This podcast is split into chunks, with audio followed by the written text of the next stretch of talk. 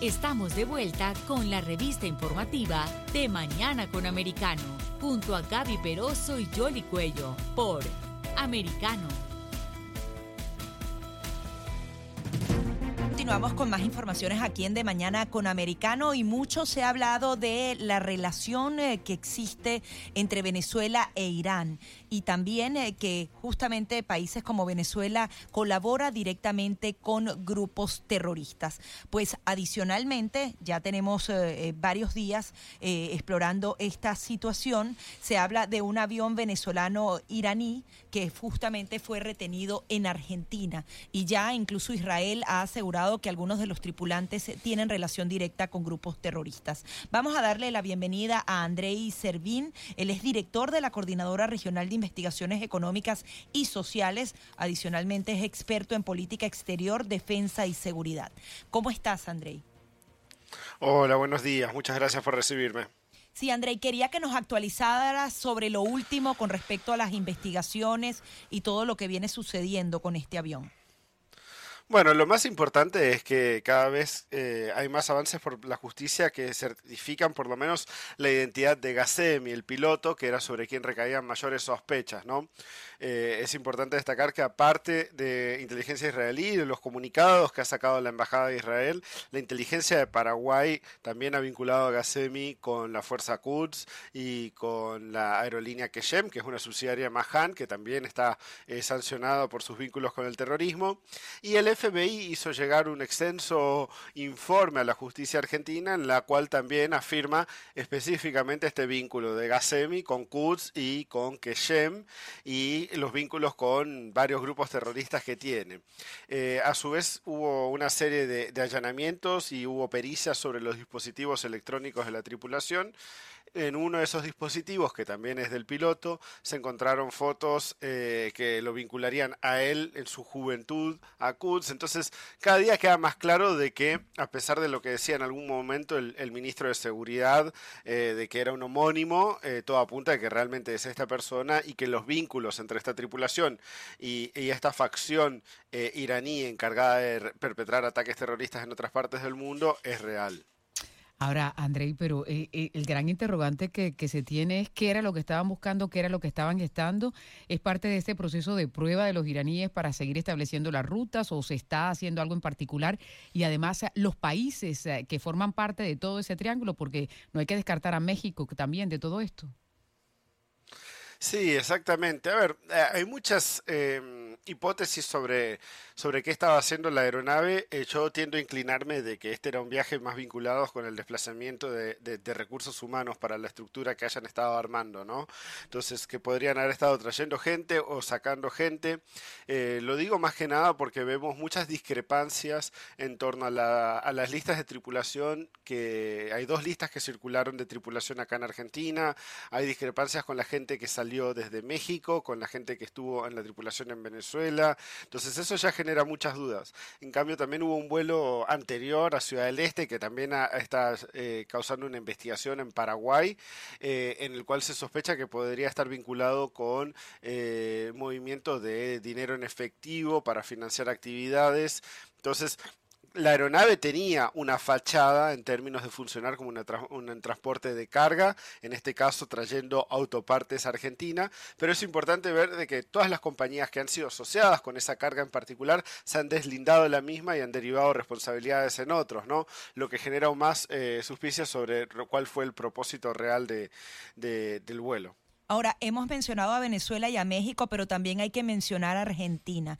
Y una de las críticas que justamente se hacían las autoridades era en la identificación de ese piloto. Al parecer, Argentina se tuvo que apoyar en la inteligencia de Estados Unidos y de otras naciones para su identificación. Pero esto, ¿cómo es interpretado? ¿Como complicidad o como que no fueron suficientemente rápidos o, o competentes para lograrlo?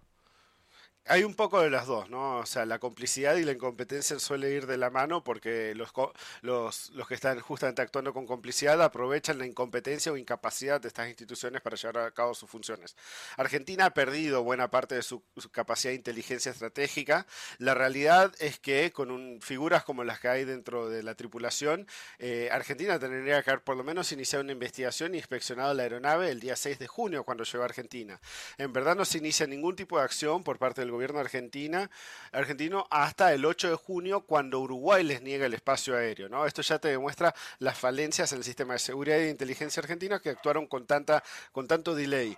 Y, en verdad no se le pone gran énfasis a esta investigación eh, y, se delega del todo en la justicia hasta que esto no empieza a tener más tracción en los medios de comunicación y la sociedad civil.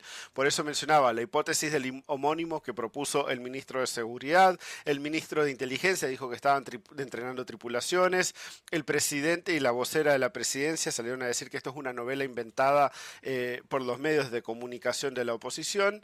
Eh, ahora la mayoría se están llamando a silencio diciendo no, no, no, lo dejamos en manos de la justicia porque realmente las pruebas hoy en día que están surgiendo son bastante conclusivas, el vínculo es claro, entonces ahora están tratando de transformar un poco el relato para parecer de que en verdad fueron competentes en sus funciones y que no hubo ninguna instancia de encubrimiento.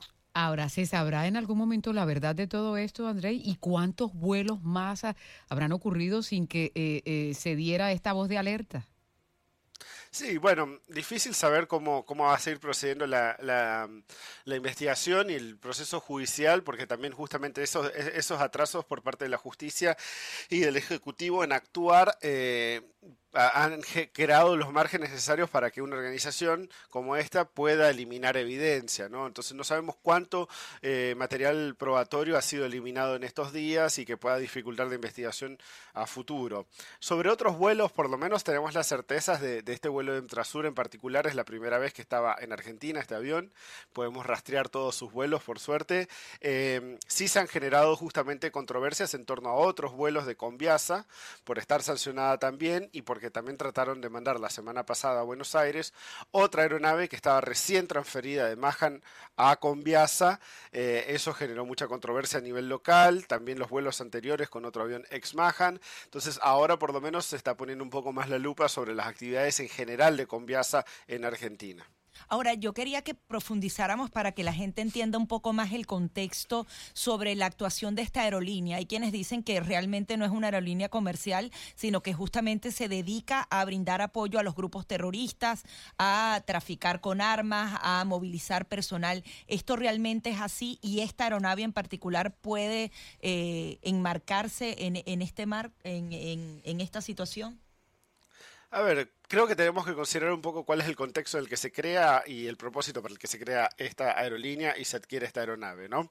Eh, Venezuela crea Trasur en 2020, 2021 empieza a negociar la aeronave, en 2022 recibe esta aeronave. Entrasur tiene su sede en la base aérea El Libertador, está al lado de otras empresas estatales que tienen conexión directa con, con Irán, como lo es EANSA, que ensambla drones iraníes para la Fuerza Armada Nacional Bolivariana y Emtrasur en sí eh, emula el modelo iraní, ¿no? De la creación de empresas de cargo para llevar adelante las tareas logísticas. En el caso de Irán, eh, Mahan y Keshem lo hacen para eh, llevar a cabo las tareas logísticas de Quds y, bueno, la estructura en general de, la Guardia Revolucionaria Islámica, ¿no? Venezuela es algo similar y con eso lo que obtiene es una capacidad de transporte estratégico para la Fuerza Armada Nacional Bolivariana, pero a la vez tiene esta posibilidad de intentar llevar adelante ciertos vuelos encubiertos y claramente lo viene haciendo en coordinación con, Irán, que no solo ha provisto el modelo a tomar en términos de la, de la mm, empresa, sino también la aeronave y la tripulación para que la misma esté operativa. Pues vamos a seguir monitoreando toda esta situación y la implicación que pueda tener también en la región, pero lo normal en este tipo de circunstancias sería preocupación por parte de los líderes y reunirse para, para tratar de ver qué es lo que hace un país que ha sido calificado como, como eh, eh, terrorista y, y, que puede eh, causar dificultades en la región, ¿no, André? Claramente, y, creo que ahí, por ejemplo, las embajadas de Israel, tanto la Argentina como la que cubre Uruguay y Paraguay, han sido bastante contundentes en señalar de que esto implica un riesgo bastante elevado.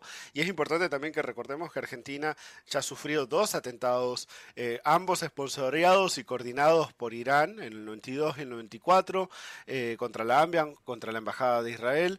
Entonces, eh, no es una preocupación lejana la amenaza de un atentado, es algo que Argentina lamentablemente ya ha sufrido y por lo cual tendría que estar tomando medidas extra ante situaciones como esta, ¿no? Si tienes una aeronave que es sospechosa, que tiene vínculos con Irán, que está con una tripulación iraní, cuyo, por lo menos el nombre del piloto ya de antemano sabíamos que coincidía con una figura importante dentro de Quds y Keshem, ¿no? Porque los señalamientos que se realizaron desde la sociedad civil, desde los medios de comunicación, del vínculo entre eh, Gasemi y estas organizaciones fue en base a investigación de fuente abierta, o sea, recursos que estaban disponibles en línea, no es que eh, solo las grandes eh, agencias de inteligencia con grandes recursos podían acceder a este tipo de información, ¿no? Entonces, Argentina realmente mostró serias falencias ah, para reaccionar ante esta situación y en un momento que aparte es particularmente preocupante. Veamos de que Turquía acaba de realizar arrestos de, ciudadanos iraníes en su territorio que estaban planificando atentados contra israelíes que estaban en Turquía.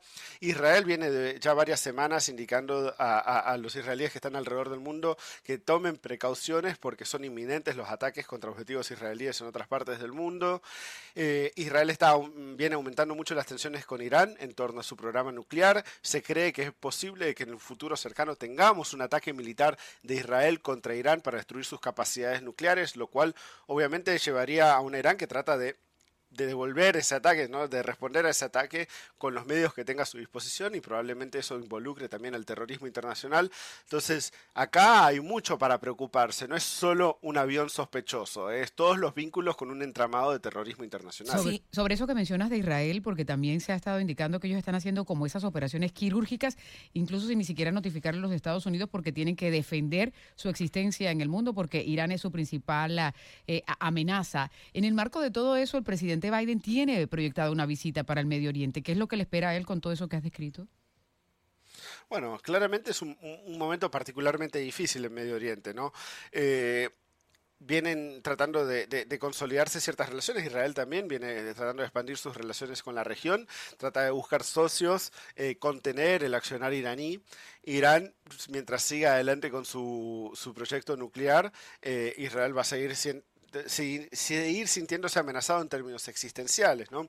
Por lo cual, eh, si en algún momento realmente vemos un accionar militar de Israel contra Irán, eso puede generar un gran nivel de inestabilidad en la región y va a tener repercusiones a nivel global, sea por el impacto que tiene sobre los mercados en la parte de hidrocarburos, sea eh, por los posibles ejes de desplazamiento humano, sea porque eh, se ve afectado el comercio internacional en la región, o sea, hay 10.000 razones. Hemos visto recientemente con la guerra en en Ucrania, cómo esto puede perturbar a un sistema que es muy dependiente de, la globalización en general. ¿no? Entonces, otro conflicto en Medio Oriente podría tener un impacto directo sobre los países involucrados, pero también sobre la comunidad internacional en general. Incluso Israel emitió dos comunicados refiriéndose específicamente al caso. ¿Hay algún tipo de protección a la comunidad israelí, en particular en Argentina, por la actuación de estos grupos, o realmente no hay ningún tipo de amenaza latente?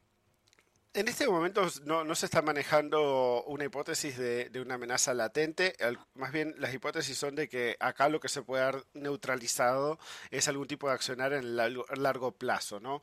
Eh, las autoridades locales vinculadas con la comunidad judía israelí han dicho que no han tomado ninguna medida en especial, eh, no consideran que haya un, riesgo inminente, más allá de las alertas que sí han surgido de Israel, eh, pero no en términos de lo que significa este vuelo y esta tripulación en Argentina. Pues vamos a seguir monitoreando esta situación porque indudablemente tiene ese componente, ¿no? Está la América Latina, varios países involucrados y lo que representa también para la geopolítica mundial. Muchísimas gracias, Andrei, por estar aquí con nosotros. Mil gracias por la invitación, ha sido un placer. Igual, hasta luego. Es Andrei Servín, director de la Coordinadora Regional de Investigaciones Económicas y Sociales, experto en política exterior, defensa y seguridad, aquí en De Mañana con Americano.